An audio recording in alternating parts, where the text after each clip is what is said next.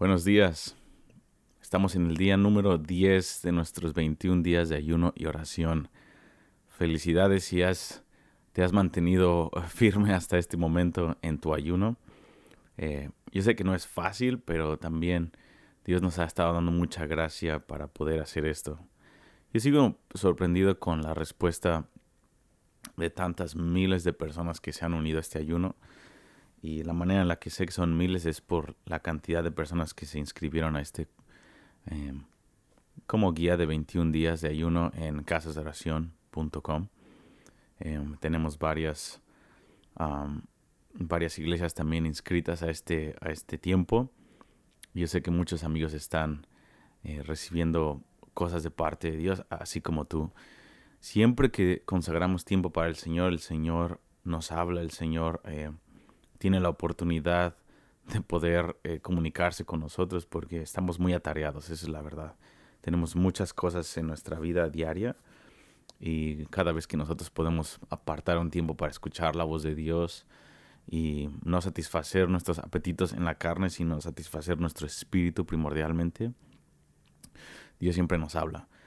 Entonces esta semana sentí que era más pertinente, em, específicamente este viernes, poder hablar eh, acerca del Sermón del Monte en un podcast.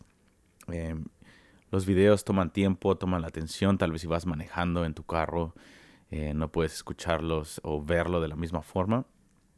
Y eh, voy a extender un poquito más de tiempo para poder abarcar el tema que yo quiero hablar hoy y siempre es más fácil por medio de un podcast. Así que Déjenme sus comentarios si esto fue más fácil para ustedes. Pero el punto es de que ustedes puedan descargar este MP3 y también eh, lo puedan poner en su iPhone, su iPod, donde quieran, mientras van manejando y podamos adentrarnos un poco más en el Sermón del Monte. Este es el, el día número 3 de nuestra semana número 2. Y lo que hemos estado viendo es que queremos esta semana desechar todo el pecado y todo el peso que nos asedia, como dice Hebreos 12, versículo 1 y 2, para poder correr con paciencia y perseverancia la carrera que tenemos por delante.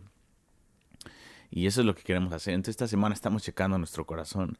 Yo les decía que hay dos formas de poder hacer esto. Una que es muy importante, pero no es la primordial, es reprendiendo cosas, arrepintiéndonos de, situaciones y identificando los enemigos de nuestra vida. La Biblia lo llama las pequeñas zorras que echan a perder nuestros viñedos que están en ciernes, está en cantar de los cantares. Y las pequeñas zorras son esas cosas que tenemos que reprender en nuestra vida, tenemos que exponer frente a Dios en el lugar secreto y, y dejarlo atrás. Muy importante. Pero la manera primordial, como vemos en las escrituras, que podemos hacer esto, quitarnos todo el peso, es realinearnos con quienes somos frente a Dios. Y la mejor manera de realinearnos con nuestro ADN espiritual, con nuestra identidad como hijos de Dios, hijas de Dios, es ver quién es Dios, es ver quién es Él y qué es lo que está disponible por la gracia de Dios para nosotros poder arrepentirnos y empezar a caminar conforme a eso. Y estábamos viendo que las ocho bienaventuranzas son el ADN, son el, la manera en la que nosotros podemos ver cómo está Cristo expresado de una manera muy resumida. Y y quiero enfocarme hoy, un poco de agua, mi, voz se, seca.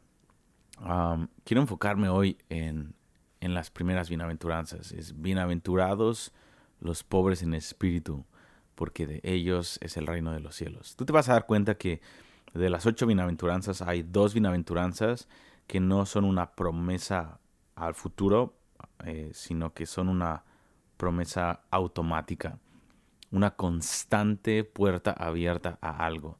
Y es la primera y la última. La primera que es eh, los pobres en espíritu, pues dice, porque de ellos es el reino de los cielos. Está hablando de un acceso automático. Y las demás hablan de una, ah, una promesa futura.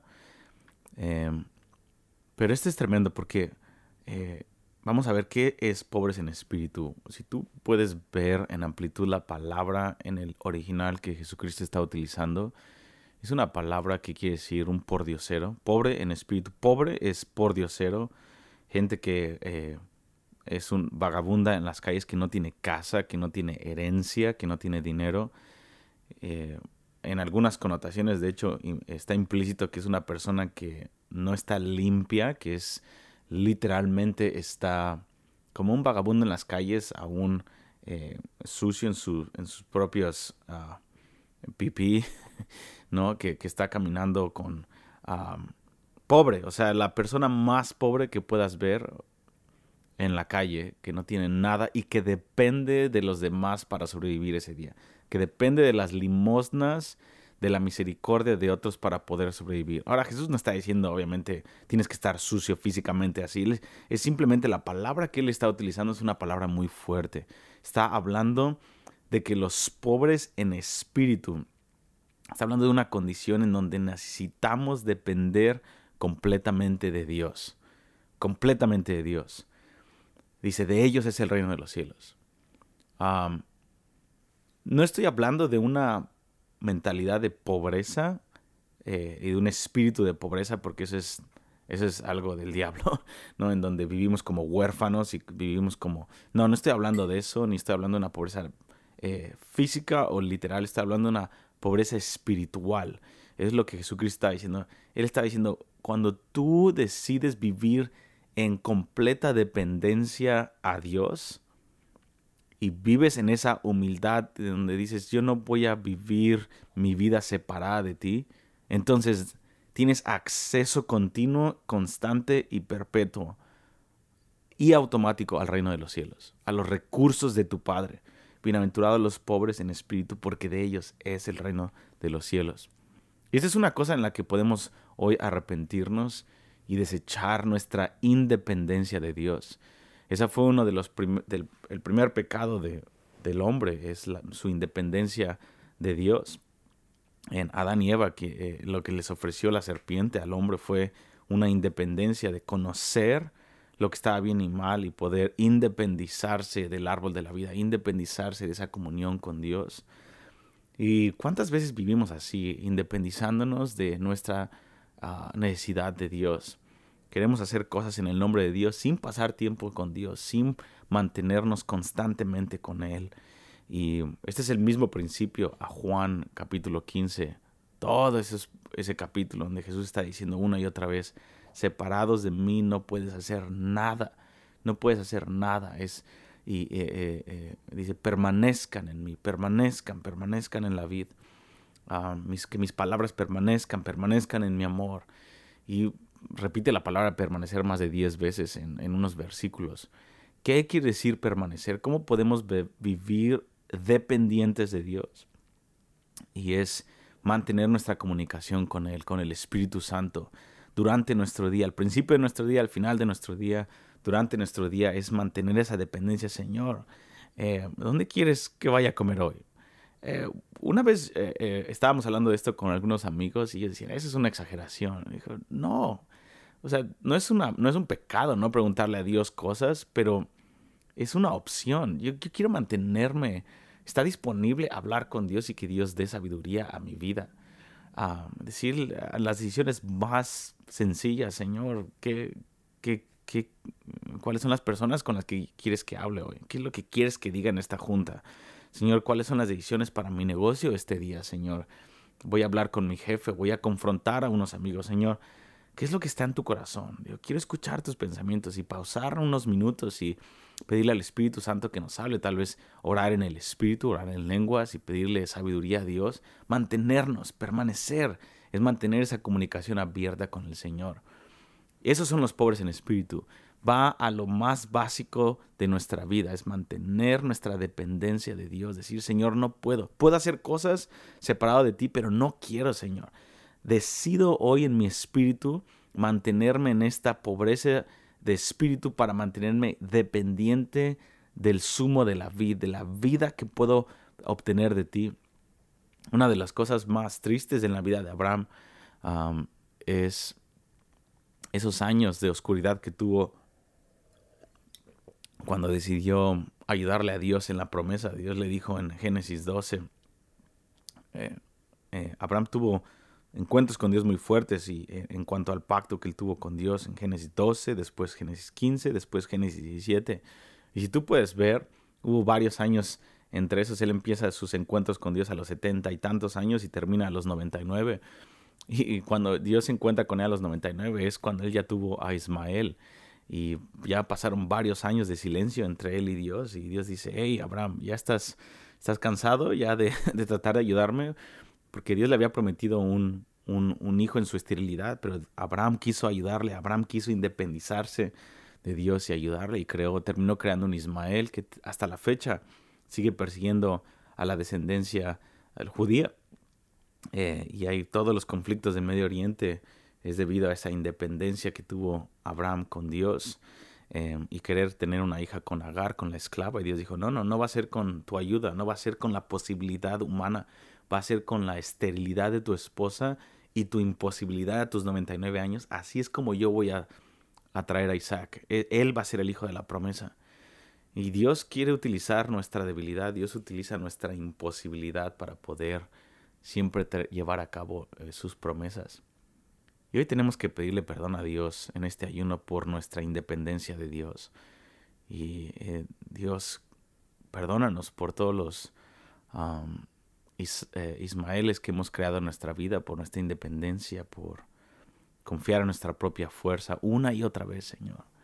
Padre, hoy pedimos en el nombre de Jesús que nos perdones, que nos ayudes, Dios, a, a vivir dependientes, pegados a ti una vez más. Queremos vivir como pobres en espíritu, para poder acceder al mundo sobrenatural del reino, a los recursos sobrenaturales del reino Dios. Gracias por la fuerza que nos has dado, gracias por la sabiduría que nos has dado. Pero hoy decidimos depender de ti en el lugar secreto, no movernos a menos de que tu voz nos guíe, Señor. No queremos un ángel, Señor, como Moisés decía, eh, eh, si no vas tú con nosotros, no nos envíes, Señor. Queremos vivir contigo, Señor. Queremos vivir el día, día a día contigo, Señor, porque esa es la vida eterna, conocerte a ti en el proceso. Así que hoy desechamos, Señor, todo peso de nuestras propias decisiones, de nuestra propia fuerza. No queremos vivir en el día de nuestro poder, queremos vivir en el día de tu poder, Señor. Queremos vivir en la plenitud de lo que tú puedes hacer en nosotros. Cristo en nosotros, la esperanza de gloria. Padre, hoy restaura nuestro lugar secreto contigo, restaura nuestro día a día, la comunicación con tu Espíritu Santo, Señor. Queremos escuchar tu voz. Padre, yo oro por todos los que están escuchando eh, este podcast, Señor, y te pido que tú puedas restaurar eso en el nombre de Cristo Jesús. Amén. Así que hoy, hoy desechamos nuestra independencia de Dios, abrazamos nuestra pobreza en espíritu, abrazamos nuestra dependencia y comunión con Dios y ese es algo que nos va a ayudar a avanzar en el reino. Mañana vamos a seguir con las otras dos bienaventuranzas eh, y vamos a incluir específicamente la de bienaventurados los mansos, porque ellos heredarán la tierra. Vamos a hablar de la mansedumbre y la humildad y cómo podemos, te doy un pequeño adelanto, eh, la unción con la que Satanás unge a las personas que le sirven es el orgullo. Eh, pero la unción de Dios con las cuales Dios unge a sus reyes es la humildad. Y solamente una, podemos escoger una. Y mañana vamos a escoger la humildad y la mansedumbre. Así que eh, vamos a desechar todo orgullo y toda arrogancia frente a Dios y frente a los hombres. Así que que Dios te bendiga y te veo mañana. Eh, hasta luego.